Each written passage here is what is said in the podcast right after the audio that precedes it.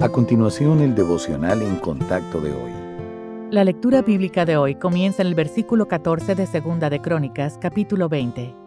Y estaba allí Jaasiel, hijo de Zacarías, hijo de Benaía, hijo de Jeiel, hijo de Matanías, levita de los hijos de Asaf, sobre el cual vino el Espíritu de Jehová en medio de la reunión, y dijo, Oíd, Judá todo, y vosotros moradores de Jerusalén, y tú, rey Josafat, Jehová os dice así, no temáis ni os amedrentéis delante de esta multitud tan grande, porque no es vuestra la guerra, sino de Dios. Mañana descenderéis contra ellos. He aquí que ellos subirán por la cuesta de Cis, y los hallaréis junto al arroyo, antes del desierto de Jeruel. No habrá para que peleéis vosotros en este caso. Paraos, estad quietos, y ved la salvación de Jehová con vosotros. Oh Judá y Jerusalén, no temáis ni desmayéis Salid mañana contra ellos, porque Jehová estará con vosotros. Entonces Josafat se inclinó rostro a tierra, y asimismo todo Judá y los moradores de Jerusalén se postraron delante de Jehová y adoraron a Jehová. Y se levantaron los levitas de los hijos de Coat y de los hijos de Coré, para alabar a Jehová el Dios de Israel con fuerte y alta voz. Y cuando se levantaron por la mañana, salieron al desierto de Tecoa. Y mientras ellos salían, Josafat Estando en pie dijo, Oídme, Judá y moradores de Jerusalén.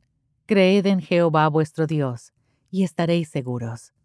Creed a sus profetas, y seréis prosperados.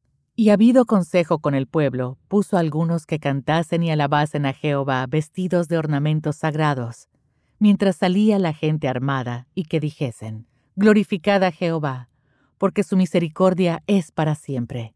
Y cuando comenzaron a entonar cantos de alabanza, Jehová puso contra los hijos de Amón, de Moab y del monte de Seir las emboscadas de ellos mismos que venían contra Judá, y se mataron los unos a los otros. Porque los hijos de Amón y Moab se levantaron contra los del monte de Seir para matarlos y destruirlos.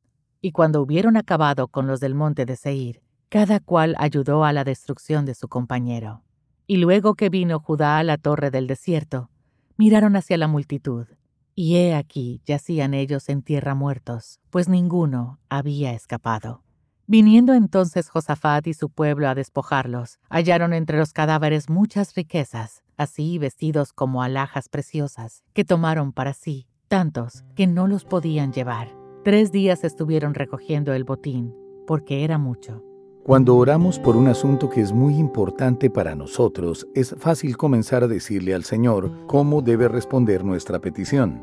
Todos lo hemos hecho, ¿no es verdad? Empezamos pidiendo ayuda a Dios, pero a medida que nuestras emociones entran en juego, nos apasionamos por explicar lo que queremos que Él haga al respecto. El Señor promete responder a la oración, pero a veces sus respuestas no nos satisfacen. A menudo queremos alivio del dolor y la dificultad en vez de una medida extra de gracia para soportar de una manera que glorifique a Dios.